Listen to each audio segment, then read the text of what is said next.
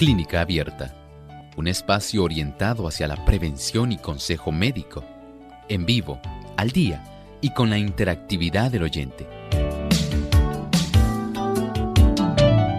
Clínica Abierta, poniendo al doctor a su alcance para un diálogo claro y honesto, porque nos importa su bienestar y salud.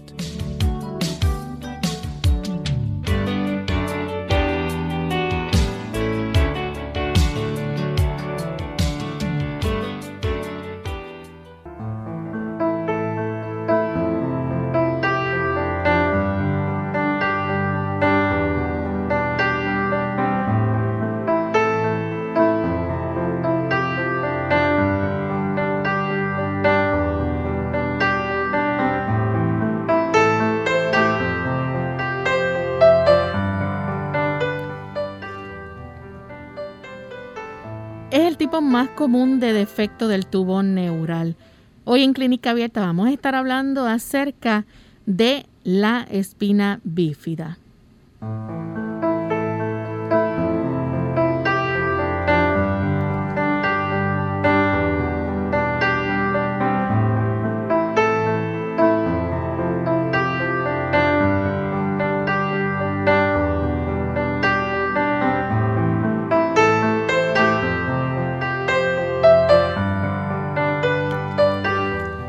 De Clínica Abierta, nos sentimos contentos de compartir con ustedes en esta hora, esperando que puedan disfrutar de nuestro tema en el día de hoy. Le damos una cordial bienvenida a todos aquellos que se encuentran en sintonía y esperamos que puedan compartir con nosotros durante toda esta hora este tema de salud que todos debemos conocer y debemos orientarnos para seguir cuidando de nuestros familiares, de nosotros mismos y gozar de un buen estilo de vida.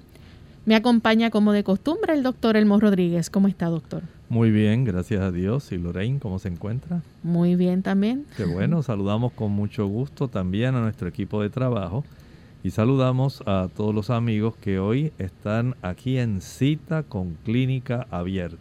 Y queremos aprovechar para saludar también a todos aquellos que ya se encuentran conectados a través de las redes y también las emisoras que se unen para retransmitir Clínica Abierta. De forma especial saludamos hoy a nuestros amigos que nos escuchan en Santiago de Chile a través de Plenitud 98.9 FM y Máxima 99.1 FM. Así que sean todos bienvenidos y esperamos que puedan disfrutar del programa que tenemos en el día de hoy. Antes de comenzar con nuestro tema seleccionado para esta ocasión, vamos entonces a prestar mucha atención al pensamiento saludable. Además de cuidar tu salud física, cuidamos tu salud mental. Este es el pensamiento saludable en clínica abierta.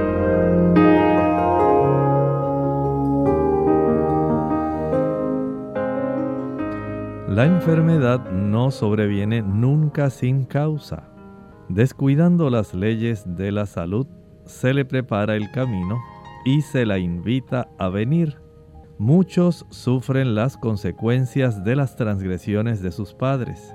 Si bien no son responsables de lo que hicieron estos, es, sin embargo, su deber averiguar lo que son o no son las violaciones de las leyes de la salud deberían evitar los hábitos malos de sus padres y por medio de una vida correcta ponerse en mejores condiciones.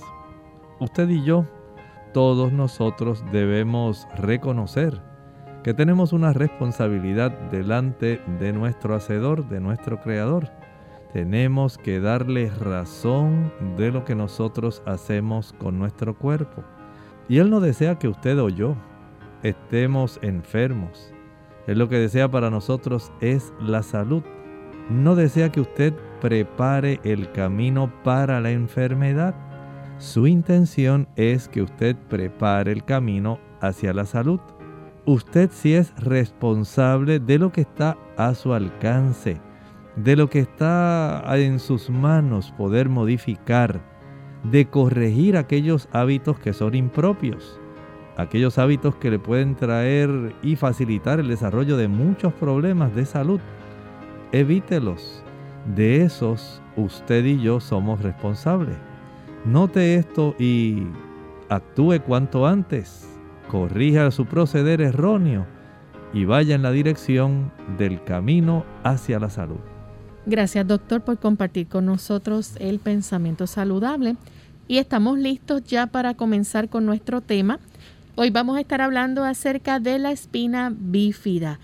Esto pues está muy relacionado con la espina dorsal o la médula espinal, pero vamos a dejar que el doctor nos explique entonces qué es la espina bífida, doctor.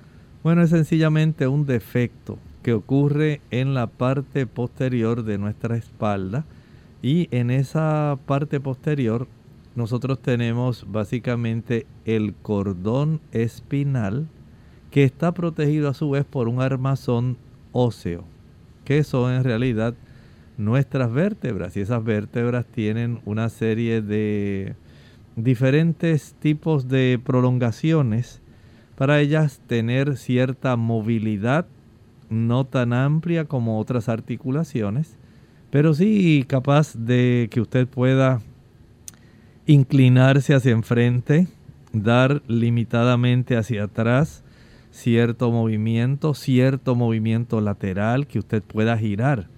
En ocasiones, durante el desarrollo embrionario, esa caja, podemos decir así, de hueso que está protegiendo a la porción más sensible, a los nervios que constituyen la médula espinal, a veces esa caja no está del todo bien sellada o bien cerrada.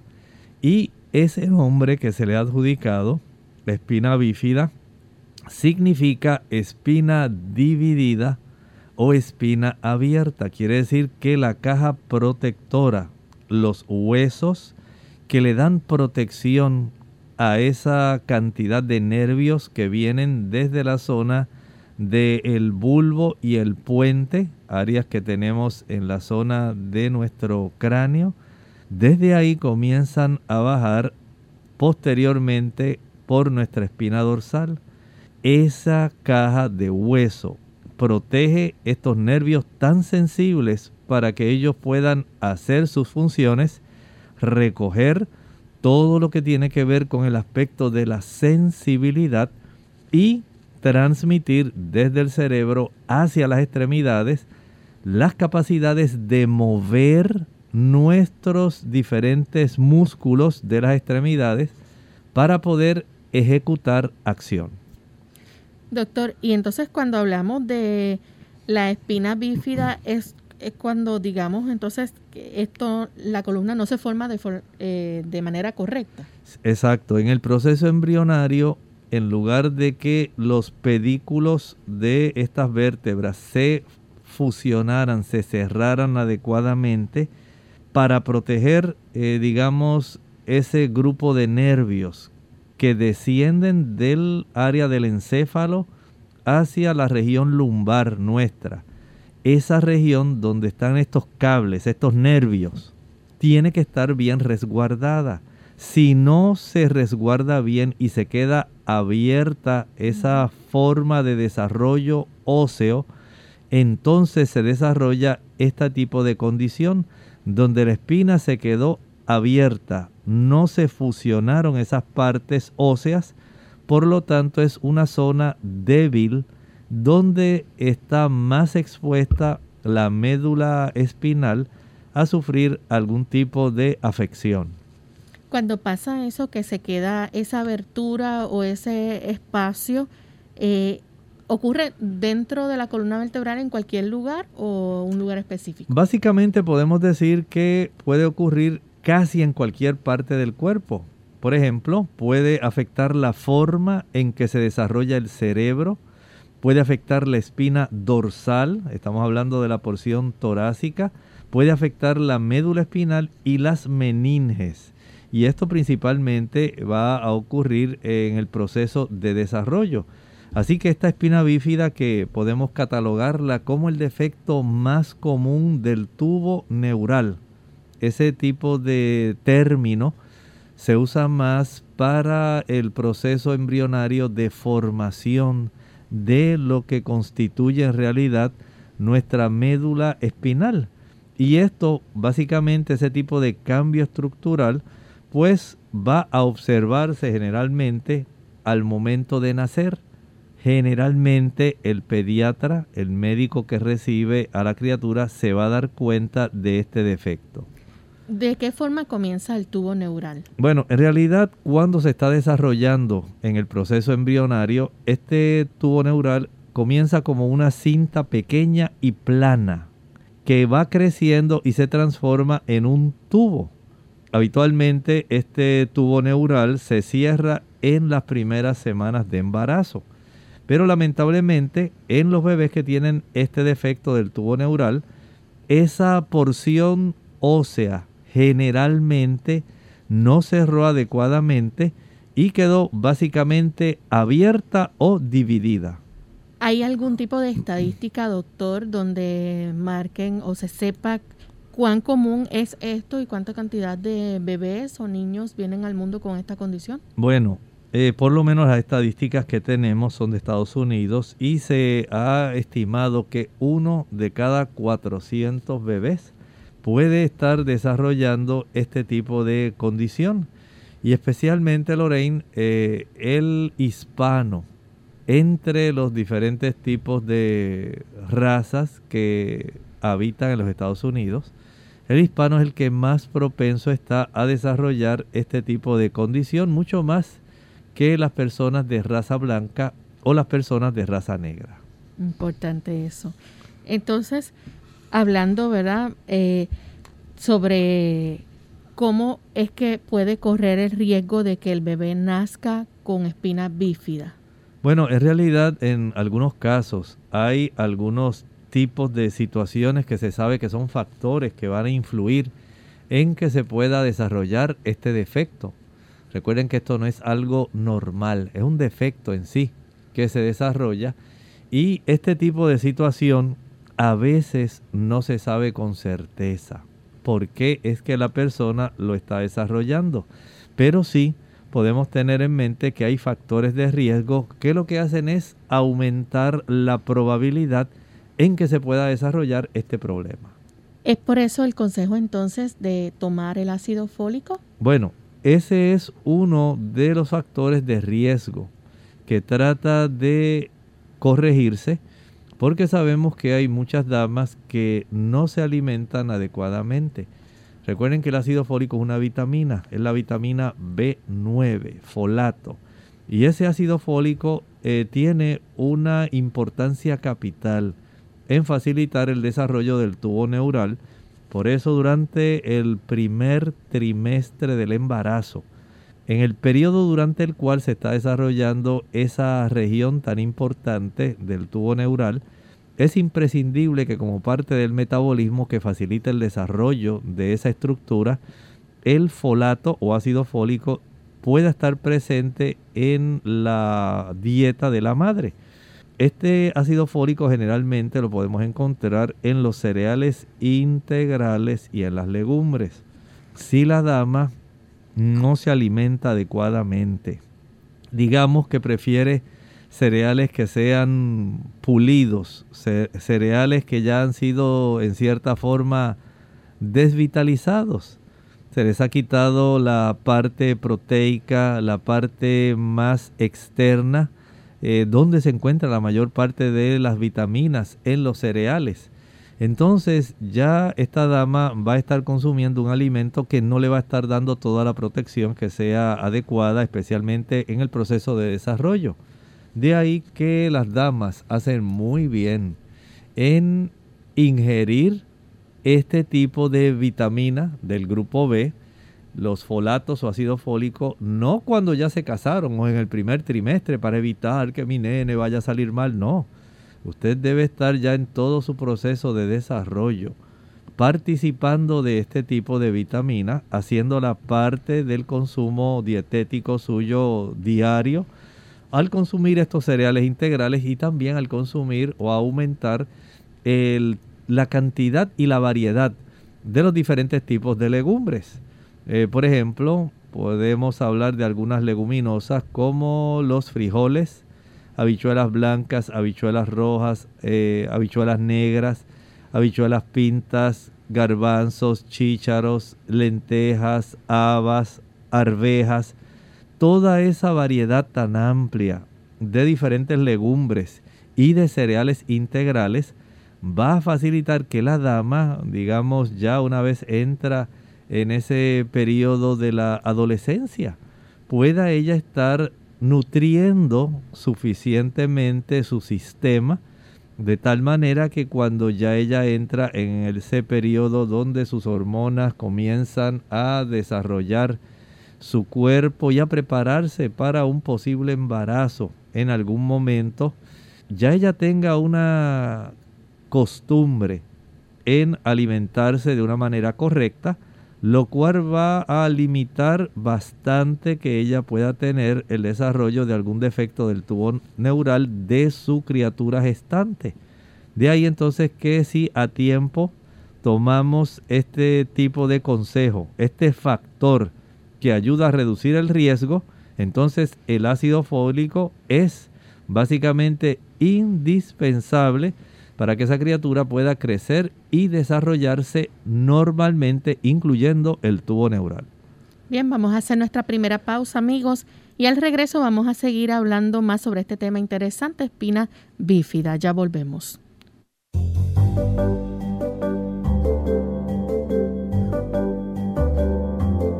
Prevención es salud.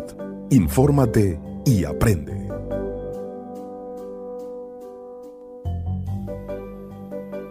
Despertar, tómate dos vasos de esto. Hoy quiero compartir contigo un consejo que nos puede ayudar a enfrentar el día con energía y felicidad. Al despertar, siempre tómate dos vasos de agua a temperatura ambiente, pero tienes que agregarle un ingrediente especial. Este ingrediente te va a ayudar a desintoxicar tu cuerpo de todas las toxinas que se acumularon durante la noche.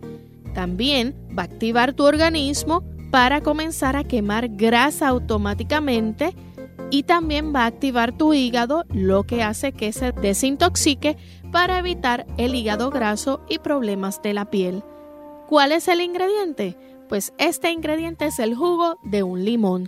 Si no me crees, inténtalo por dos o cuatro semanas corridas y vas a notar una gran diferencia. Vas a ver que te vas a sentir con más energía vas a poder pensar mejor y además al tomarte estos vasos con el jugo de un limón, le vas a estar ayudando a tu cuerpo a quemar grasa también. Así que es una forma de hacerlo naturalmente y vas a poder sentirte muy motivado para las cosas que tengas que enfrentar en el día. No olvides, siempre cuando te levantes, tómate tus dos vasos de agua con el jugo de un limón. El fumar es la causa más frecuente de muertes que pueden evitarse. La nicotina, uno de los ingredientes principales del tabaco, es un poderoso estimulante. Al cabo de unos segundos de inhalar una bocanada de humo, el fumador recibe una poderosa dosis de este componente en el cerebro. Esto hace que las glándulas adrenales viertan en la sangre adrenalina, lo cual acelera el ritmo cardíaco y aumenta la presión sanguínea. La nicotina es solo uno más de los 4.000 componentes del humo del tabaco. El humo derivado del tabaco contiene, entre otras, las siguientes sustancias nocivas. Amoníaco, cianuro de hidrógeno, monóxido de carbono.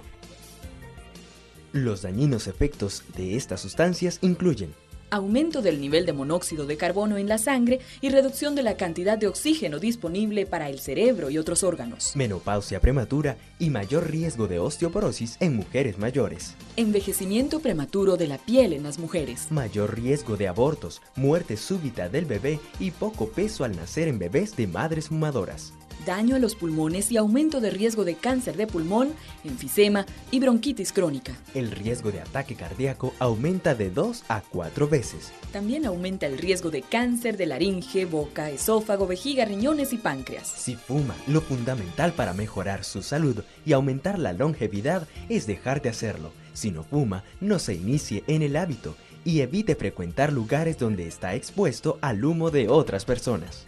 Dejar de fumar no es fácil, pero no es tan difícil como mucha gente piensa. El parar de golpe sigue siendo el método más popular y efectivo para dejar de fumar. Dile no a las drogas.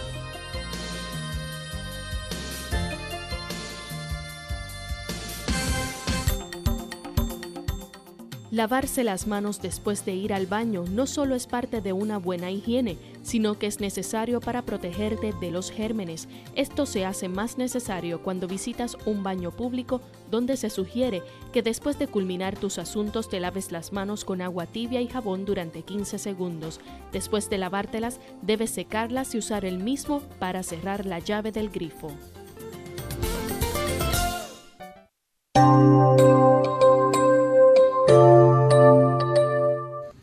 Ya estamos de vuelta en Clínica Abierta, amigos. Hoy hablando sobre la espina bífida, nuestro tema en esta ocasión. Antes de la pausa, el doctor nos estaba hablando de cómo es que alrededor de 1.400 bebés nacen con espina bífida cada año en los Estados Unidos. Esto es una estadística, ¿verdad? Eh, referente a los Estados Unidos principalmente. Y cómo es que el ácido fólico, que es parte de verdad del complejo B, esa vitamina B que necesita nuestro cuerpo, ayuda y puede ser fundamental durante el comienzo del embarazo para un nacimiento, ¿verdad?, de una criatura saludable. Doctor, háblenos un poco acerca de los genes. Los genes, ¿verdad?, son, son parte de las células del cuerpo y nos gustaría saber qué, ¿Qué traen estos genes? ¿Qué información? es muy importante. Eh, muchas gracias Lorraine por corregir el dato de los 1.400 niños. Eh, lo dije incorrectamente, pero son 1.400 niños en los Estados Unidos que nacen con este problema. Y desde ese punto de vista, en el aspecto genético, hay que comprender que si ya usted tiene un niño afectado con este problema, que ha nacido con espina bífida, con este defecto del tubo neural, la probabilidad de que usted tenga un segundo niño con este tipo de defecto, pues es mayor. O sea que usted tiene ya básicamente ese antecedente, es más probable que eso vuelva a suceder. Si la persona misma, el padre, la madre, están afectados por un defecto del tubo neural, es más probable que se tenga un bebé con espina bífida que una persona que no tiene un defecto del tubo neural. Vean que la genética en este aspecto pues juega también una parte importante en este tipo de probabilidad en que se pueda desarrollar. Importante entonces, eh, ¿qué es el asesor genético? Este es una persona, eh, puede ser un médico, en muchos casos es un el genetista en sí, que le va a decir la probabilidad de acuerdo a esa oportunidad que usted tendría de desarrollar algún tipo de descendencia con defectos del tubo neural y le puede ayudar para que usted entienda que esto sencillamente eh, puede ocurrirle. Ahora, hay que decir algo. Hay personas que no tienen historial de espina bífida en la familia, pero eso no quiere decir que no puedan eh, facilitar el desarrollo, porque como vimos, no está limitado al aspecto genético, a la herencia. Hay también, por ejemplo, estos eh, defectos que son por carenciales, por una ingesta insuficiente de la vitamina B9, de los folatos. Y la persona no se quiso alimentar bien, tenía una alimentación muy pobre, muy escasa, por diversas razones puede ocurrir esto. Y esto puede facilitar que la dama entonces pueda con una mayor probabilidad por carecer de una buena ingesta de esta vitamina, facilitar los defectos del tubo neural en su descendencia, aunque ella no tenga ni siquiera su papá, sus abuelos, ni ella, nadie en su familia haya tenido este defecto, es más probable que lo pueda desarrollar. ¿Y hay condiciones, por ejemplo, que pueden también convertirse en factores de riesgo para eso? Sí, especialmente dos. Una es la obesidad hay un mayor riesgo en que esto pueda suceder en personas ¿verdad? obesas y también las personas diabéticas. Se facilita más este tipo de defecto donde la espina dorsal básicamente queda abierta, dividida en una sección. Y si usted tiene este tipo de antecedentes, entonces hay que reevaluar cómo usted a tiempo puede ayudarse reduciendo su peso, controlando estrictamente la diabetes, de tal forma que usted como padre, como madre, puede reducir esa probabilidad de desarrollar este defecto en su descendencia.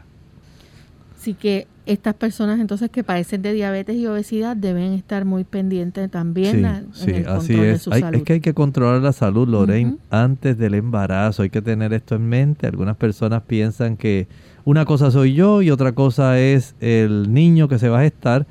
En realidad, noten cuánta influencia tienen nuestras enfermedades, nuestros problemas en aquel tipo de desarrollo intrauterino.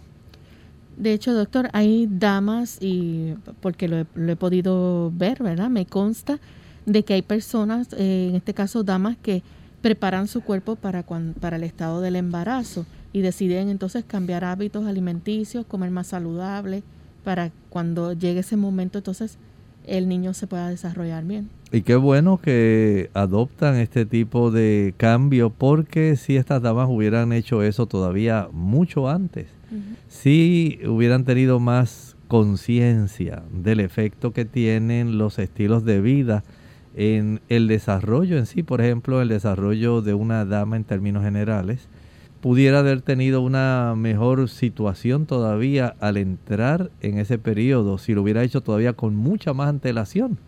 Pero es mejor hacer algo, aunque sea un poco cercano al momento ¿verdad? de la concepción.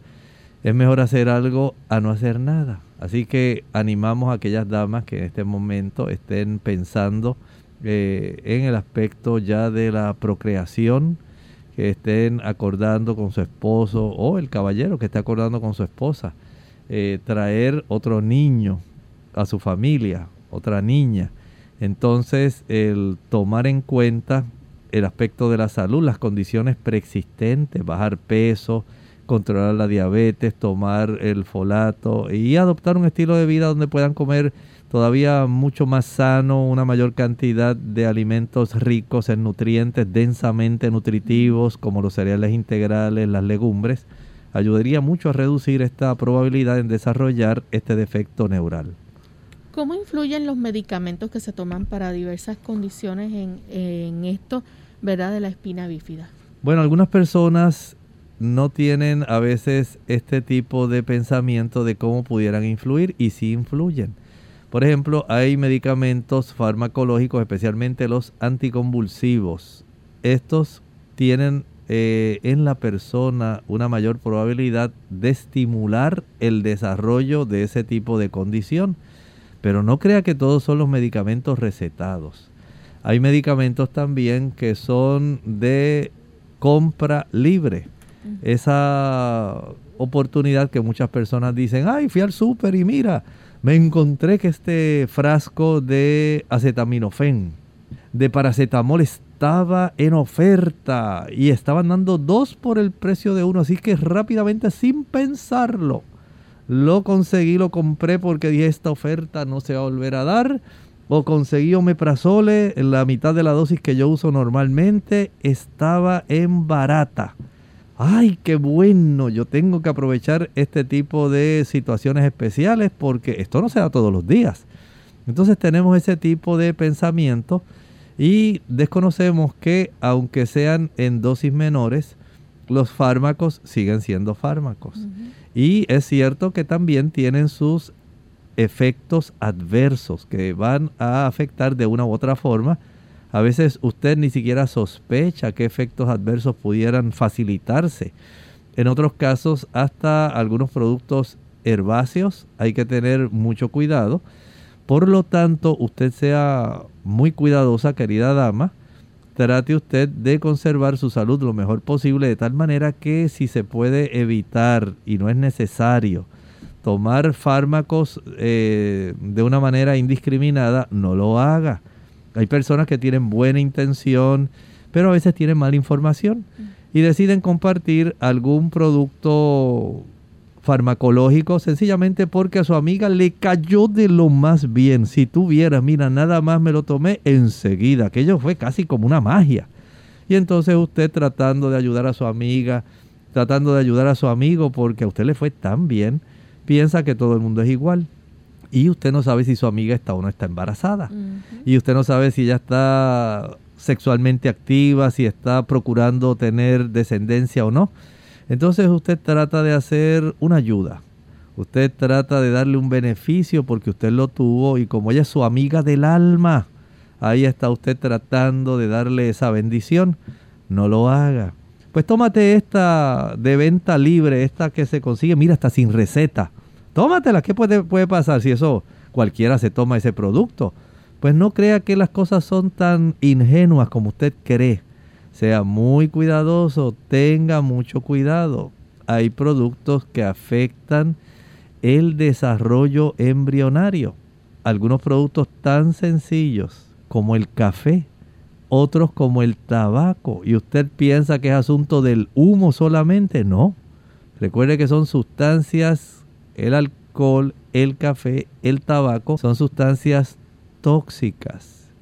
Y van a influir en el área del núcleo, en el ADN, en el momento donde hay reproducción celular, en el momento donde las diferentes tipos de órdenes que brinda en manera codificada ese ADN. Si hay un defecto en el proceso de transcripción, va a haber problemas en el aspecto de traducción. Y esto va a traer activaciones o desactivaciones de genes que eventualmente se pueden manifestar como defectos en diversas partes del cuerpo, siendo uno de ellos los defectos del tubo neural. Vamos en este momento a nuestra segunda y última pausa, amigos, y cuando regresemos vamos a seguir hablando más sobre este interesante tema y si ustedes tienen preguntas, las pueden compartir con nosotros. Ya volvemos.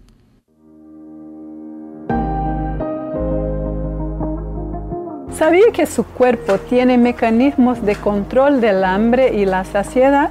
Grelina es la hormona que da la sensación de hambre. Leptina y otras hormonas nos hacen sentirnos saciados. Hay varios factores que influyen en la acción de esas sustancias. Por ejemplo, una alimentación con mucha grasa y calorías reduce las hormonas de la saciedad llevándonos a un consumo mayor. Sin embargo, una flora intestinal saludable tiene el efecto contrario. Al contrario de lo que se creía, estudios recientes no consiguieron mostrar ventajas cuanto uno hace más comidas a lo largo del día. Por otro lado, comer despacio y masticando bien reduce el apetito y el consumo calórico. El hambre y la saciedad también son influenciadas por la carga genética y los ritmos circadianos. Entonces, para un control eficiente del hambre y la saciedad, coma con regularidad en horarios parecidos, coma despacio y mastique bien. Y practique una alimentación rica en alimentos de origen vegetal, sin excesos y favorable a una flora intestinal saludable. En Clínica Abierta te queremos saludable. Por eso deseamos que practiques los ocho remedios naturales.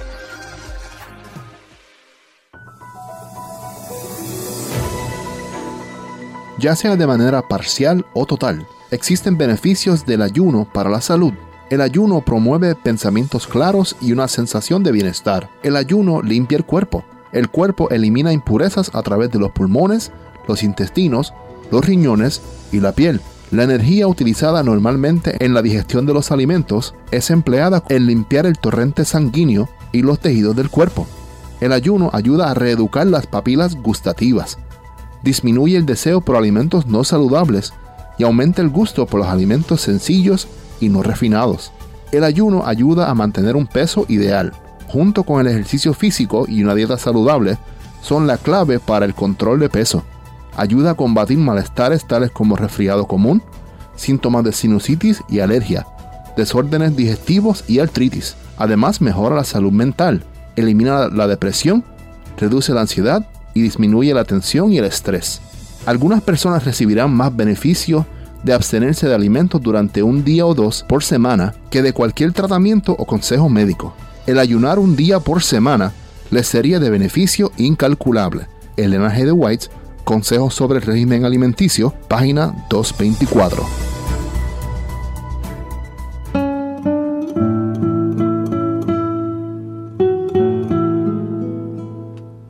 El mayor don del ser humano es la posibilidad de la empatía.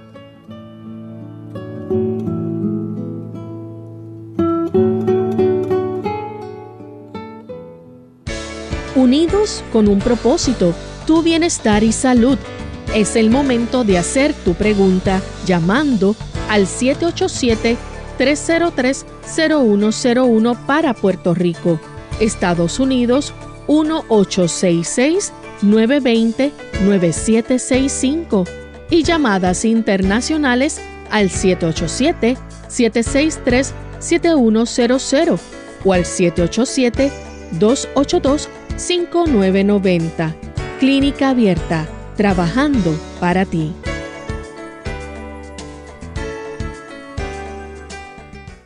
Clínica Abierta. Ya estamos de vuelta en Clínica Abierta, amigos, y estamos hoy hablando acerca de la espina bífida.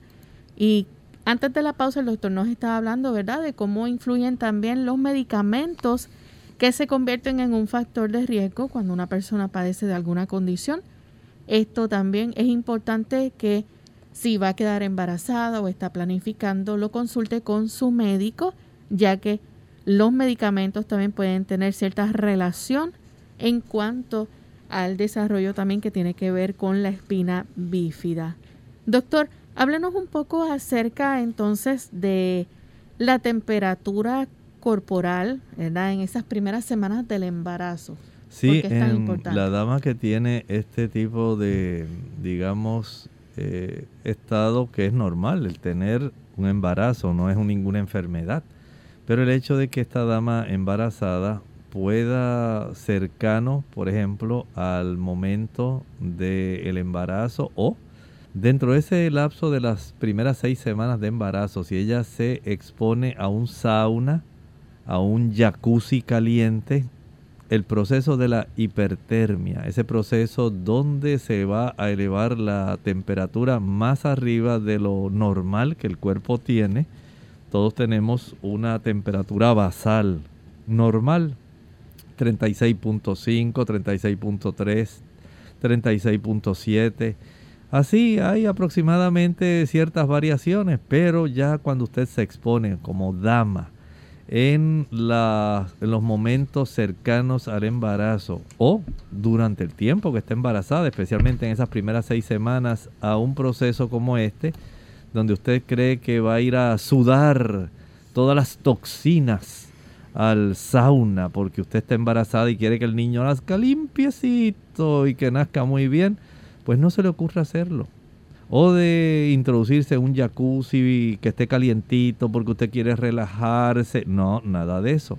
No lo haga porque se ha observado que hay una mayor probabilidad de riesgo en que usted desarrolle estos defectos del tubo neural si usted se somete a la hiper exceso termia de calor.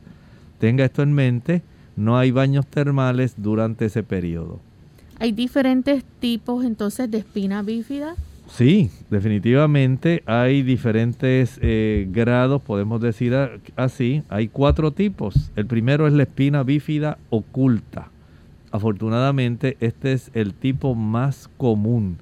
Y aquí básicamente no hay ningún problema de salud quizás hasta nunca se sepa que la persona tenía este tipo de problema porque el defecto de fusión, especialmente de estas áreas eh, que tienen que ver con las porciones óseas, es prácticamente tan pequeño en la columna ese defecto que no se observa. O sea que todos los nervios quedaron en su lugar, no hay mucha manifestación de algún problema que esté eh, manifestándose y sencillamente lo que se observa es un pequeño, tal vez una pequeña depresión, alguna vellosidad ahí localizada, alguna mancha oscura o una protuberancia.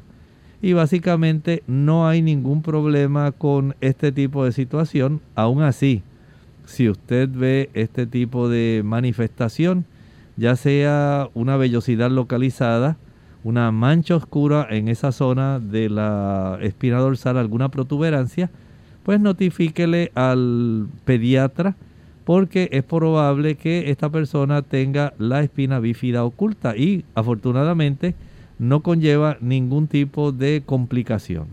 Ahí también el defecto del tubo neural cerrado.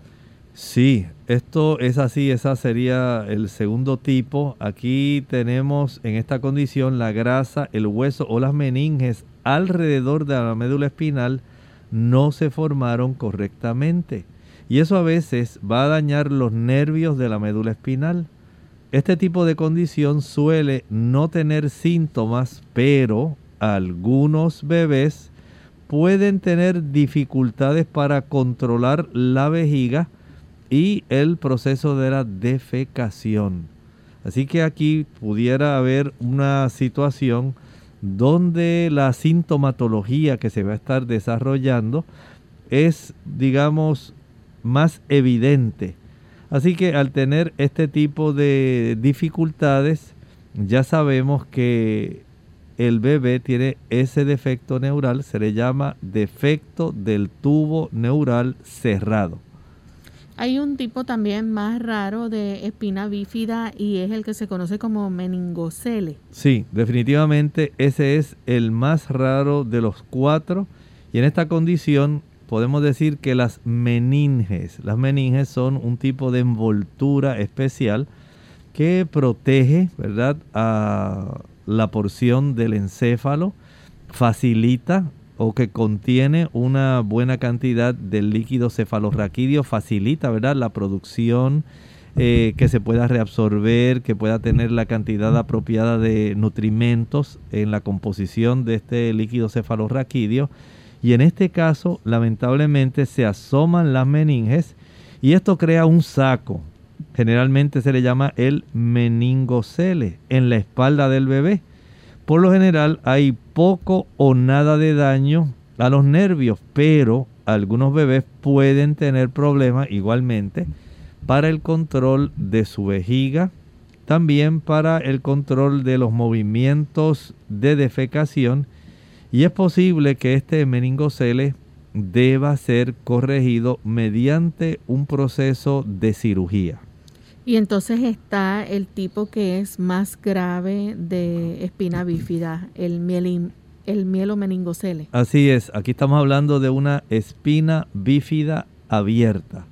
Primero vimos la espina bífida oculta, que es básicamente un defecto muy leve, apenas perceptible está el defecto del tubo neural cerrado, hablamos del meningocele y ahora tenemos una complicación un poco mayor. Mielo tiene que ver con médula, meningocele tiene que ver más bien con estas envolturas de las meninges. Así que aquí tenemos también esta espina bífida abierta, es el tipo más grave de espina bífida. Aquí tenemos donde una parte de esta médula espinal y los nervios cercanos están dañados. Vea bien. Y esto por supuesto puede causar parálisis. Ahora imaginen usted una criaturita que nace con este tipo de condición. No se puede sentir ni mover una o más partes del cuerpo. Y en este tipo de situación, al estar esto más expuesto, al estar abierto, es más fácil desarrollar infecciones que pueden resultar mortales. Así que esta condición, escuche esto, asombrosamente se puede corregir utilizando cirugía antes de nacer o dentro de los primeros días de vida. Y esto lo que hace esta cirugía es volver a colocar la médula espinal y los nervios dentro de la columna vertebral y cubrirlo con músculos y piel. De tal manera que esto puede ayudar a prevenir nuevos daños a los nervios y las infecciones. La cirugía, eso sí, no puede reparar el daño que ya se ha ocasionado. Aún con la cirugía, este tipo de niño que tiene esta condición va a tener discapacidades duraderas, por ejemplo, como problemas para caminar y problemas para ir al baño. Doctor, ¿cómo se puede saber si el bebé tiene espina bífida? Bueno, esto generalmente se sabe durante el embarazo o a veces también después que su niño nace. Todo depende de algunas pruebas que se puedan hacer. Por ejemplo, Lorraine, hay unas pruebas que son, se les llaman pruebas prenatales. ¿Qué quiere decir pre? Antes natal de, nacer. Pruebas antes de nacer. Por ejemplo, pensemos en el análisis de sangre materna. A este análisis se le llama la prueba de detección cuádruple. Y aquí se va a tratar de detectar algunos problemas que no están solamente confinados al asunto de la médula espinal, sino también se puede detectar si hay defectos cardíacos, si hay síndrome de Down, si hay otros defectos del nacimiento y, por supuesto, los defectos del tubo neural. Y esta prueba se va a practicar entre la semana 15 y la semana 22 del embarazo. De tal forma que si se detectan eh, en esta prueba niveles altos de alfa fetoproteína, su bebé podría tener un defecto del tubo neural como la espina bífida. También hay otra prueba que es la amniocentesis. Sí, en esta prueba lo que se hace es una, un análisis en sí del líquido amniótico. Y esto pues ayuda para saber si hay algún tipo de defecto del tubo neural. Esta es básicamente el tiempo en la que se efectúa ocurre o se desarrolla para que esto sea más bien bastante preciso entre las 15 y las 20 semanas de embarazo. Y están los ultrasonidos. Así es, aquí esto pues ya todos sabemos que este tipo de estudios de imágenes va a ayudar a mostrar la imagen del bebé y puede facilitar el saber si hay algún problema de espina bífida. Así que no solamente como hacen algunos padres, eh, les deja saber eh, hasta cómo está el niño, eh, si tiene todas sus partes, son adecuadas. También se puede poder ver el detalle también si hay algún tipo de defecto del tubo neural en, la, en el momento, ¿verdad? Intrauterino, en lo que el bebé está todavía dentro del vientre materno, ahí eh, encerrado en ese ambiente tan propicio, ¿verdad? Eh, y, por supuesto, se le puede, a través del sonido, observar este tipo de defecto. Entonces, hablando acerca del diagnóstico, ¿verdad? De la espina bífida después del nacimiento, ¿Cómo entonces se, lleva a cabo este? Bueno, para saber la clasificación, generalmente eh, si es el defecto del tubo cerrado, la espina bífida oculta, pues se puede practicar tomografía computarizada. Aquí estamos usando un equipo especial para tomar imágenes del interior del cuerpo del bebé y saber cuál es el grado del defecto que está ocurriendo. A veces se puede recomendar pruebas de imágenes por resonancia magnética y o también algo tan sencillo como rayos X. Vea que las ah, pruebas de imágenes, el uso de este tipo de pruebas de imágenes facilita mucho tener este diagnóstico de espina bífida después del nacimiento del bebé. Así que entonces se puede eh, llevar a cabo estas diversas pruebas para detectarlo. ¿Cómo entonces eh, puede la espina bífida afectar la salud del bebé y cómo se trata esto? Bueno, ya vimos que pueden desarrollarse problemas intestinales dependiendo de cuál es el tipo de espina bífida que se ha desarrollado.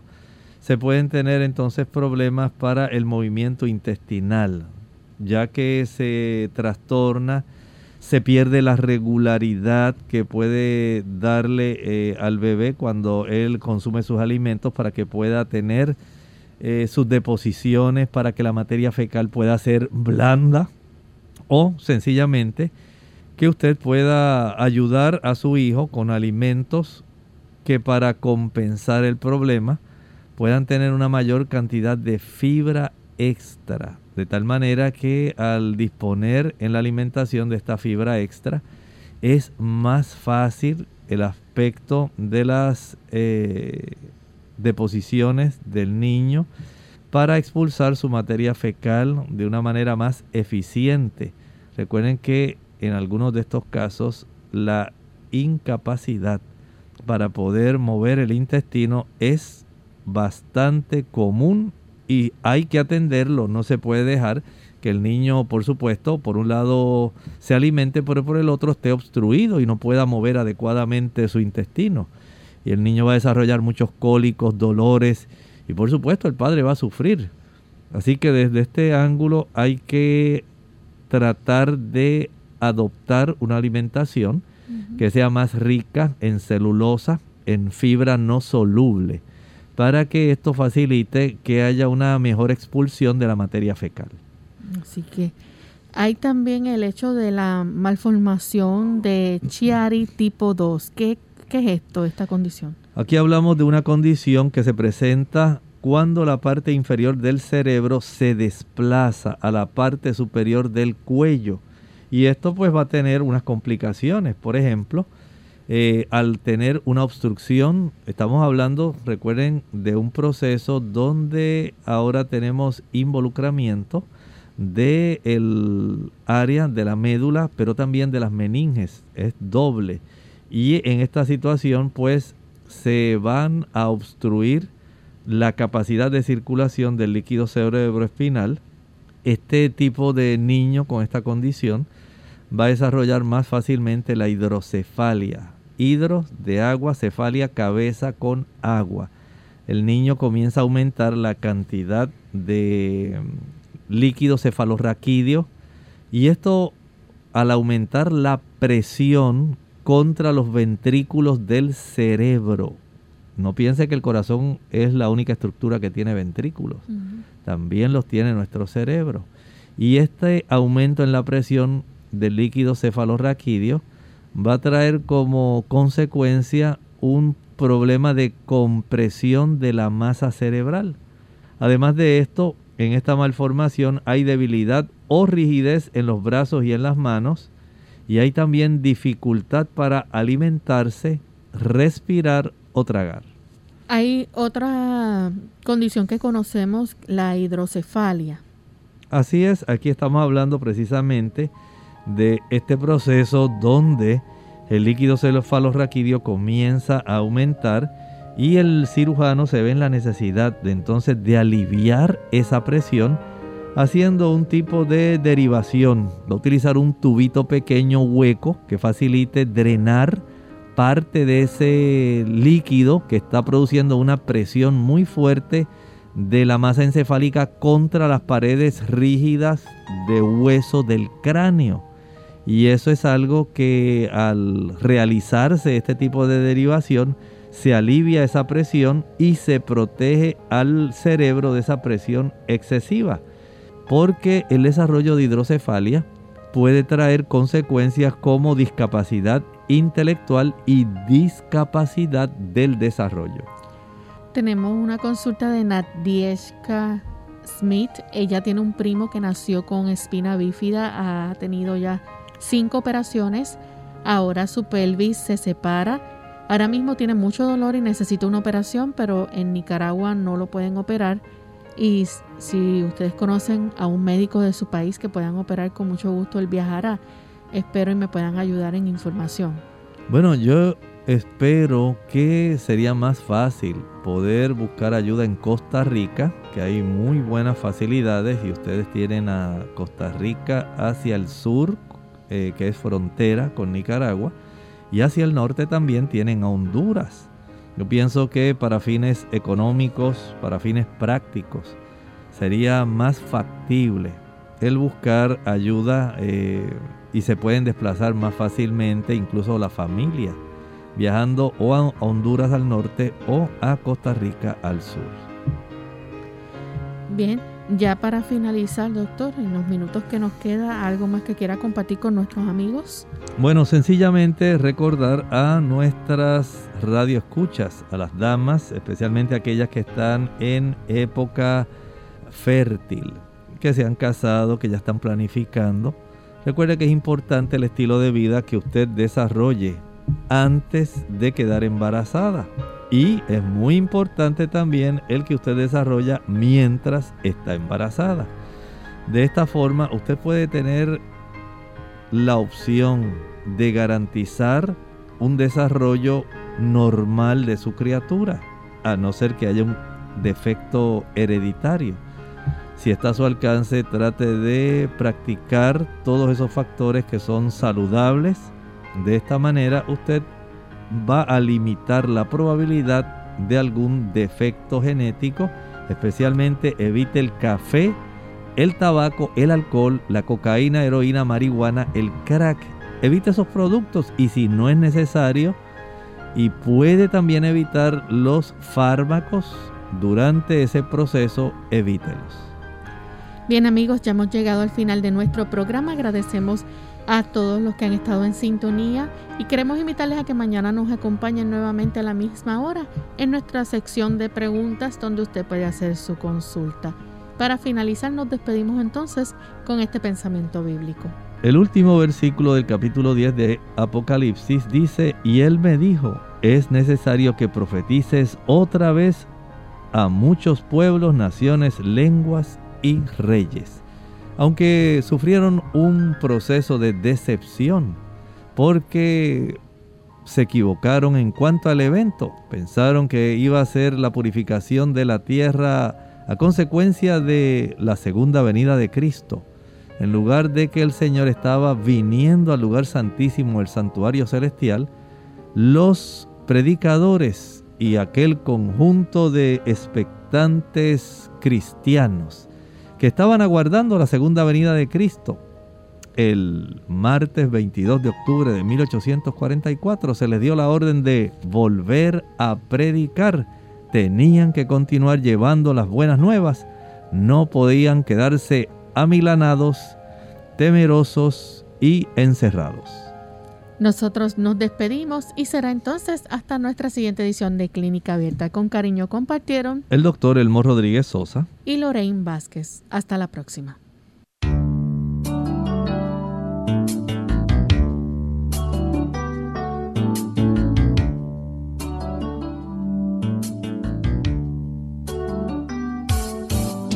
Clínica Abierta. No es nuestra intención sustituir el diagnóstico médico antes de poner en práctica cualquier consejo brindado en este programa, usted debe consultar con su médico. Hasta la próxima.